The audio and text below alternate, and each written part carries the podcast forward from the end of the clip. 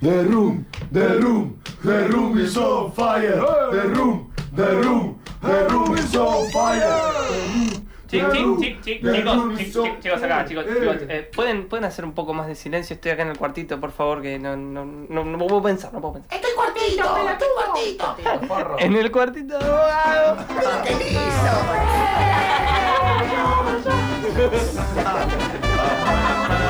¿Qué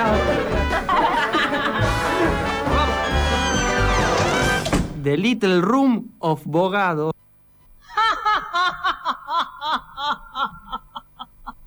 ¿Por qué ríes así? Si no tienes razón para amargar mi corazón. Tú sabes que te quiero. 1309, y bueno, sí, claro, por supuesto, estamos acá en el cuartito de abogado. Nos vino a acompañar eh, la querida y nunca bien ponderada Gabriela Cabezón Cámara. ¿Cómo andás, Gabriela?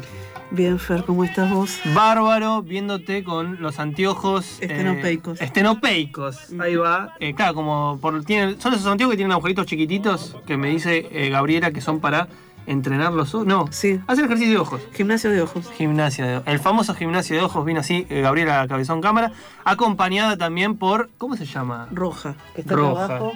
Sí, está, estamos. Es más, la voy a. eh, si la cámara me sigue, está ahí Roja acompañándonos en la entrevista.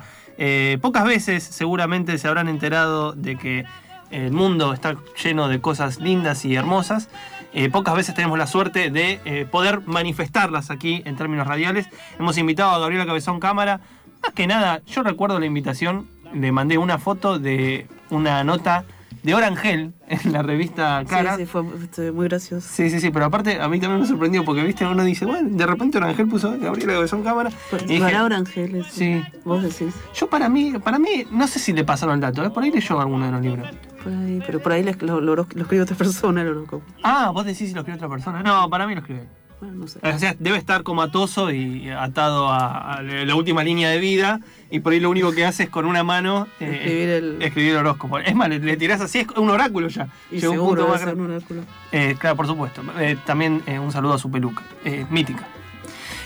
Gabriela querida, te hemos invitado, bueno, tenés un montón de cosas circulando en términos editoriales. Te- traje el último libro que salió publicado, que es Las aventuras de la China Iron, que obviamente lo estuve sacando en, en las redes, eh, con videos muy lindos y alusivos. Y también tuviste una muy linda entrevista que te hizo otra Gabriela, eh, Borelia Sara, a quien le mandamos un beso muy grande para... eh, Besos a Gaby, sí. Sí, por supuesto. Para página 12, que en realidad creo que es como la sección audiovisual, que estuvo muy buena porque eh, cuando empezó la entrevista yo no sabía si estaba eh, pensado o no, obviamente estaba pensado, pero lo que voy es que no, no había leído la bajada. Empezaron hablando por Aurora Venturini. Sí. Y me sorprendió mucho lo que hiciste de los comentarios, porque es verdad, ¿no? Hablando de esta reflexión que uno hace acerca del lugar que tiene eh, la mujer en líneas generales dentro de la literatura argentina, a empezar por Aurora Venturini ya es como una especie de, de desafío. Una escritora que recién a los 85, si no me equivoco. Eh, 82, 83, Sí, 85, 80 y sí, primeros. muchos años. Sí, eh, tuvo como reconocimiento por el premio de novela de página 12 con la novela Las Primas. Creo que el premio de novela joven. Novela de joven. página 12. Sí, es muy probable, ¿eh? Sí, sí, sí. tenía- Eh, y nada, me, me- me interesó mucho eso. No sé si, si en algún punto sentís que ese tipo de acontecimientos, yo no sé en qué año fue. Yo tampoco, pero era 10, Sí, sí, 12 quizás. años. Sí. No, no hace Cerca de la fecha de, la salida de la Virgen Cabeza. Probablemente, la verdad que no, no recuerdo, pero hace bastante tiempo, sí, eso seguro. Sí, ¿no? Como dos, sí, ahora que estoy pensando, dos justos momentos interesantes para pensarlo, el, el lugar que está la literatura hoy, ¿no? Que fueron como textos que de una u otra manera empujaron la cuestión acerca de esta reflexión en torno al lugar de, de la mujer y, y la posición editorial de por ahí las novelas escritas por mujeres. Un género que siempre está tan eh, apegado a lo masculino, tradicionalmente. Bueno, tradicionalmente casi todo está pegado a lo Sí, masculino. por Así que supuesto. en ese sentido, casi todo lo que no sea el, el- el ámbito de lo íntimo, ¿no? Claro. Eh, así que en ese sentido, bueno, Sí, una cosa más. no es una peculiaridad, digamos. Sí, sí, sí. Tal vez a veces es asombroso que sea tan conservador el, el sí, el ámbito en el que nos movemos. Uno supo, tendería a pensar o que, que sería, que sería un ámbito menos conservador, porque qué sé yo, hay gente más ilustrada que muchas veces se jacta de ser revolucionaria. Pero bueno, serán revolucionarios para otras cosas, está por verse. Pero en este sentido, hasta hace muy poco era un medio muy, muy, muy conservador. De hecho, que se abre de canon, ¿no? A mí me llama la atención, no lo puedo creer todo el tiempo. Sí, y. No lo puedo creer, me Claro, tan, una cosa tan conservadora. Es como tratar de establecer una iglesia. Una iglesia. Bueno, sí, ahí va. Fue un, fue un fallido, no quise decir una iglesia, pero es como tratar de establecer una iglesia. Todo el tiempo tenemos que tener una Santísima Trinidad o un podio.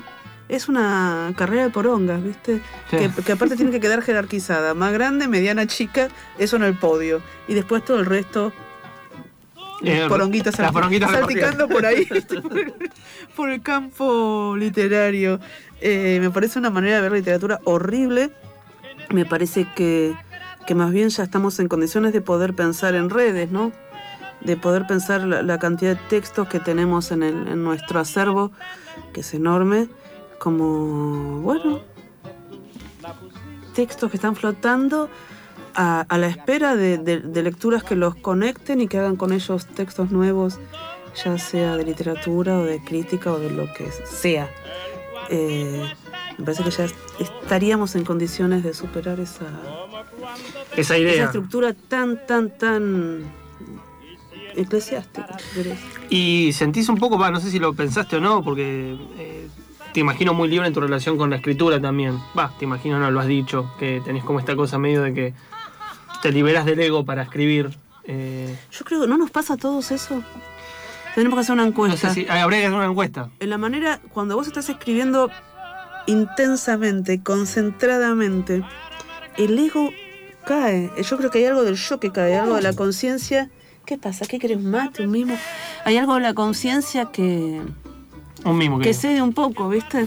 Y después, eh, cuando corregís, bueno, vuelve y, Claro, vuelve. y vuelve todo eso, pero la- cuando estás muy concentrado laburando, eh, muy concentrada, eh, no, estás siendo exactamente vos. Bueno, y, y a eso iba la cuestión, si lo, tenías como la última novela, para que, aquellos que no leyeron eh, Las aventuras de la China Iron, es precisamente la recuperación de un personaje que aparece de una manera muy marginal en Martín Fierro, que es el de la China.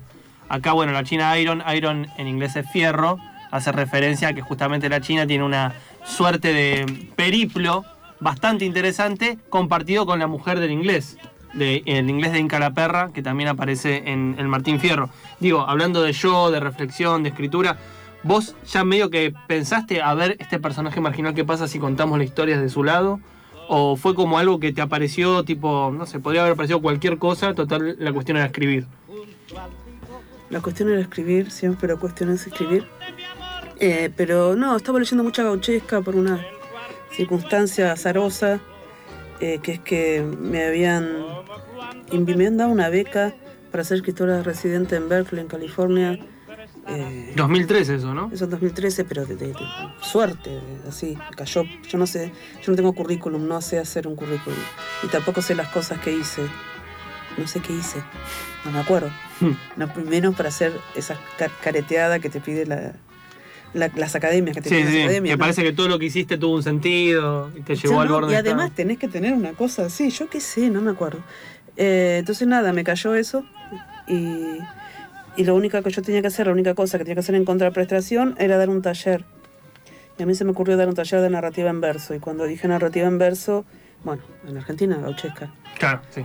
Y me puse a leer gauchesca, me puse a leer gauchesca, me puse a leer gauchesca. Y en un momento se hizo, bueno, muy evidente, ¿no? Que no había ninguna voz de mujer en ese corpus. Y. o casi ninguna. Eh, y, sin importancia las que había. Eh, entonces se me ocurrió qué divertido escribir una perspectiva de, de mujer, que tampoco sé muy bien en qué consiste, ¿no? Pero bueno, una otra mirada de este mundo. Sí, en última, como la mirada de, de esa figura que está ahí invisibilizada, que aparece un segundo y siempre referida por Fierro como. que es terrible, no sé, el- aquellos que recuerdan su lectura de Martín Fierro, que es como, no, dejé a mi China y después pasa el tiempo, cuando vuelve no está y, y casi co- como medio raro, él, él siente que la perdona por haber seguido con otro palomo, como nunca le importó qué, qué le pasó a una mujer en ese tiempo. Y no. No, No era una no. cuestión para él. No, no era un problema, claro. no era un problema para él.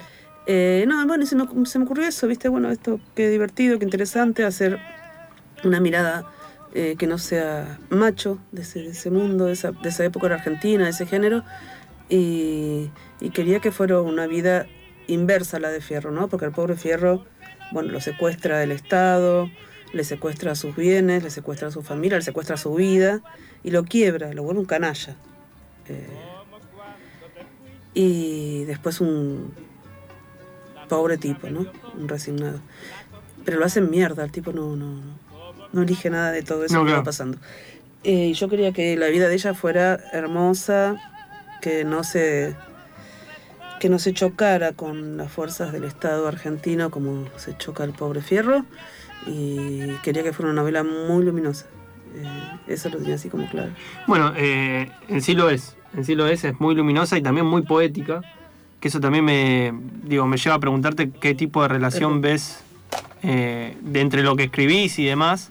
Y sobre todo ahora que me estás diciendo de narrativa en verso, qué tipo de relación tenés con, el- con la poesía, porque vos estrictamente, salvo que me equivoque, no tenés nada publicado así en- dentro de ese género, es como que está todo siempre cruzado. Sí, vos fíjate que a veces, si, si vos ves la, la- la poesía que está en boga, mucha de la cual me gusta un montón y disfruto mucho, eh, es mucho más prosa que, Sí, sí. que lo que hago yo, por ejemplo. Eh, yo no, no la veo tan clara esa división de los géneros. Y a mí me parece que la literatura es profundamente música. Y, y bueno, y me gusta eh, trabajar esa música, jugar con eso. No, no- no es solo un acervo de sentidos, que es también. Eh, pero también es música y a mí me resulta muy atractivo y me hace muy feliz y lo disfruto mucho así. Hay otra gente que hace otro tipo de literatura, no sé. El otro día escuché un cuento de Vera Giaconi, que, el- acento del cuento no estaba puesto en la música de la lengua, pero un cuento del carajo que decís, wow, mirá lo que hiciste Vera. Eh, entonces, viste, no digo que deba ser así, pero a mí me, me gusta que deba ser así como lo hago yo, porque eh, efectivamente hay muchas maneras de hacerse de hacer literatura, pero a mí me gusta con música, me gusta como ser muy consciente de, de que, el- de que la lengua suena. Che, ¿y tenés como una idea acerca de diferentes tipos de música para cada libro que sacaste? O... Yo lo intento. Porque me o sea, estoy pensando en la Virgen Cabeza, me imagino mucha cumbia. La Virgen Cabeza, sí, eh, yo intenté que tuviera algo que ver con la cumbia, no sé con qué resultado, Sí. porque de hecho es un libro que mezcla como muchos registros distintos, así que no sé bien. Sí, muy, ¿Qué pasó ahí? muy Pues- esa, esa lucha de lengua, esa, Sí. ese choque. Sí, también tiene una idea de ópera, bueno, Sí. pero no sé qué, qué pasó.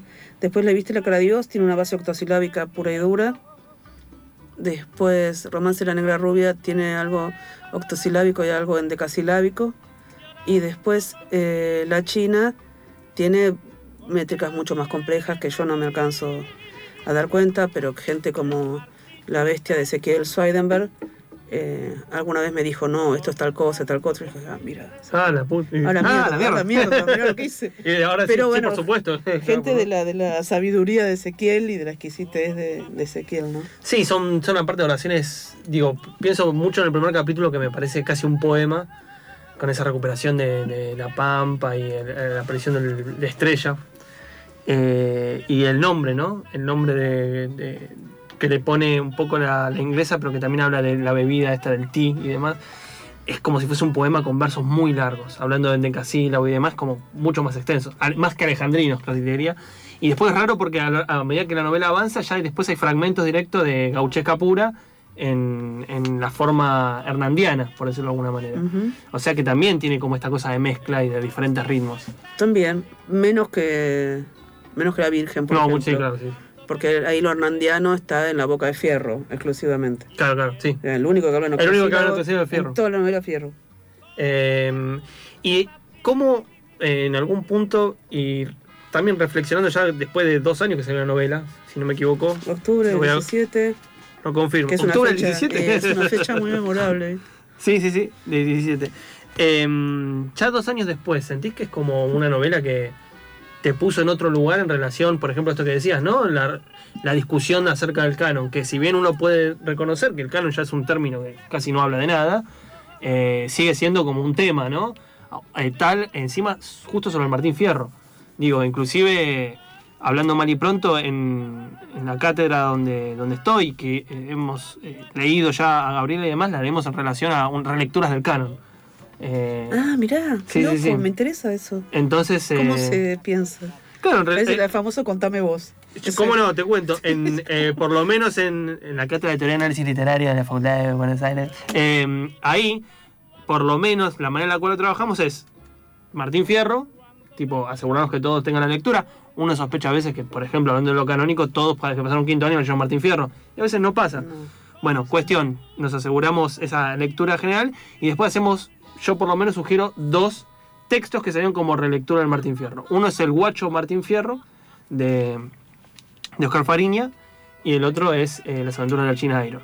Como dos, digamos, eh, reestructuraciones de lo que está en el Martín Fierro eh, en clave, si querés, yo no llamaría a Villera, lo llamaría como de una marginalidad particular, pero pongámosle Villera. Y después lo que pasa en las aventuras de la China Iron, que es, digamos, también desde otra marginalidad dentro del propio texto, que es eh, lo femenino, ¿no? La, la mujer o el lugar de la mujer. Y esta cosa tan intrigante que es lo utópico que está en, en las aventuras de la China Iron. Porque después de todo los personajes van hacia la utopía. Están como pasando estadios, casi, casi parece como una especie de divina comedia. Van pasando estadios hasta encontrar su propio paraíso. Pero Bueno, ¿a dónde más se puede ir? ¿no? No, ¿a dónde más? ¿Qué- qué- ¿A qué, a qué otro lugar vale la pena tratar de ir? Eh, Sol y Verde, tengo entendido, ahí en la estación eh, del San Martín, que hoy todos quedaron pasmados con la existencia. ¿Estás escribiendo algo ahora, Gabriela? Sí, sí, sí, sí, estoy trabajando en una novela, por suerte, porque si no me vuelvo loca, no, tengo la cabeza demasiado desquiciada. Hay algo de la literatura que ordena, supongo que de cualquier disciplina que te guste, que le pones toda la cabeza ahí y todo el quilombo que tienes en la cabeza va para ahí y como que se arma en torno a un eje y empieza a tener sentido. Yo recomiendo cultivar una pasión así en la vida alguna, porque si no, nada. Salvo que sea muy ordenado, la cabeza te estalla, ¿viste? Em, así que por suerte sí, y ya la empecé tres veces y ahora es la tercera. Y espero que esta sea la definitiva. Esta me gusta más. Porque hay, un, bueno, hay como toda una cuestión, ¿no? Para mí ponerme a escribir es, bueno, partir de una imagen o de una idea y encontrar la voz y encontrarle la música de esa voz. Y en este caso aparte estaba la complejidad de encontrar con quién carajo hablaba. Yo quería que hable con alguien un poco... La comparación es eh, una bestialidad porque te voy a hablar de Guimarães Rosa y es No, un escritor enorme, de los más enormes que a mí me han sido dados. ¿Y lo leíste en castellano, a Guimarães Rosa? Sí, sí, a mí no me alcanza portugués para leer eso. No, igual eh, ni Pedo. siquiera la- los, eh, los que hablan en portugués pueden leer a Guimarães Rosa con tranquilidad. Eh, imagino. eh, Gran Sertón. Claro, Gran Sertón Veredas. Hay una traducción de Drana Hidalgo, creo. Que, Sí, la traducción de Gonzalo Aguilar y Sí. Florencia Garramuño, que es, es maravillosa, yo. Es maravillosa. sí, sí, sí. sí. Y un poco la manera de, de ese personaje, yo quería que mi personaje hablara con alguien. Que igual en Gran Sertón realmente el interlocutor es una excusa que es como un chiste, ¿viste? Cada 50 páginas se acuerda, le dice, ¿a usted qué le parece, señor? Claro, sí, sí. Sí, vuelve, sigue, sigue otras 50, 60, 70 páginas. Pero bueno, quería que hablara con alguien, entonces encontrar quién era ese, ese interlocutor, que por supuesto eso cambia bastante el, el tono con el que se habla. Eso me llevó un trabajo y ahí estoy. Bueno, eh, espero eh, que pronto salga, así la, la podemos leer. Y yo espero que pronto la termine, quién Sí, sabe. también. ¿viste? ¿Qué sé yo? Esas cosas que Esas pasan. a cosas veces. que pasan, sí. Eh, bueno, para aquellos que, que quieran leer la obra de Gabriela Cabezón Cámara, eh, y espero que no se sienta intimidada que diga la obra, ella que tiene un- una idea de escritura tan abierta y tan textual, eh, les recomendamos. Una obra aquí como fuerte- trabajo. Sí, ¿no? Está todo bien. Está, está mejor. Una obra es un trabajo. Una obra es un trabajo, un saludo para alguien que esté ahora haciendo obra mientras escucha el programa. Eh, le recomendamos aquí eh, Las aventuras de la China Iron, que me parece excepcional, me encantó muchísimo. Y como siempre digo, difícil encontrar un primer capítulo tan lindo como Pero ese. muchas gracias. O sea, posta, eh, para aquellos que quieran ver qué onda, tómense el tiempo de leer ese primer capítulo. que Claro, yo lo a escuché. la- ni, ni- ni lo tenés que comprar, vas a la librería, lees tres páginas. Claro, no, el resto si querés, fíjate, viste cómo está el libro ahora, pero encima yo lo escuché que lo leíste vos en un, en un encuentro y fue increíble. O sea, no sé si será como mi memoria emotiva, pero lo leíste con un tono y demás. ¿Viste cuando escuchás a un escritor leer algo que escribió? Que de repente encontrás la música con la cual eh, eh, escribió y que a veces uno impone su propia música en la lectura, ¿se entiende lo que voy? Eh, sí, de, de- en general se trata de eso, ¿no? Sí, pero De leer con la música. acá es como uno. que yo antes de leer la novela ya te había escuchado leer el primer capítulo. Ah, ya tenías esa Entonces, música claro, en ya tenía tu música. Bueno, una cuestión ya súper personal, pero nada, lo recomendamos mucho. Y cualquier libro de, de Gabriela está bien. Página 12 sacó La Virgen Cabeza hace no mucho. eh, y está también editado por Eterna Cadencia, eh, Bella. Y no me acuerdo quién salió. sacó. Romance de la negra rubia. Sí, pero eh, también lo sacó Eterna, ¿no? Sí. También Eterna Cadencia. Eh, Gabriela, muchas gracias por venir. Gracias a vos, querido. Eh, Roja, Roja era, ¿no? Roja. Roja, gracias por venir. Estamos muy contentos de que, de que estés sana y salva. Cuídate. Sí, se cuida. Cargala sube cada tanto porque está bien. Eh, esto fue el cuartito de abogado. Eh, aquí tuvimos la visita de Gabriela Cabezón Cámara. Les mandamos un beso muy grande. Y esta cumbia sigue más o menos así.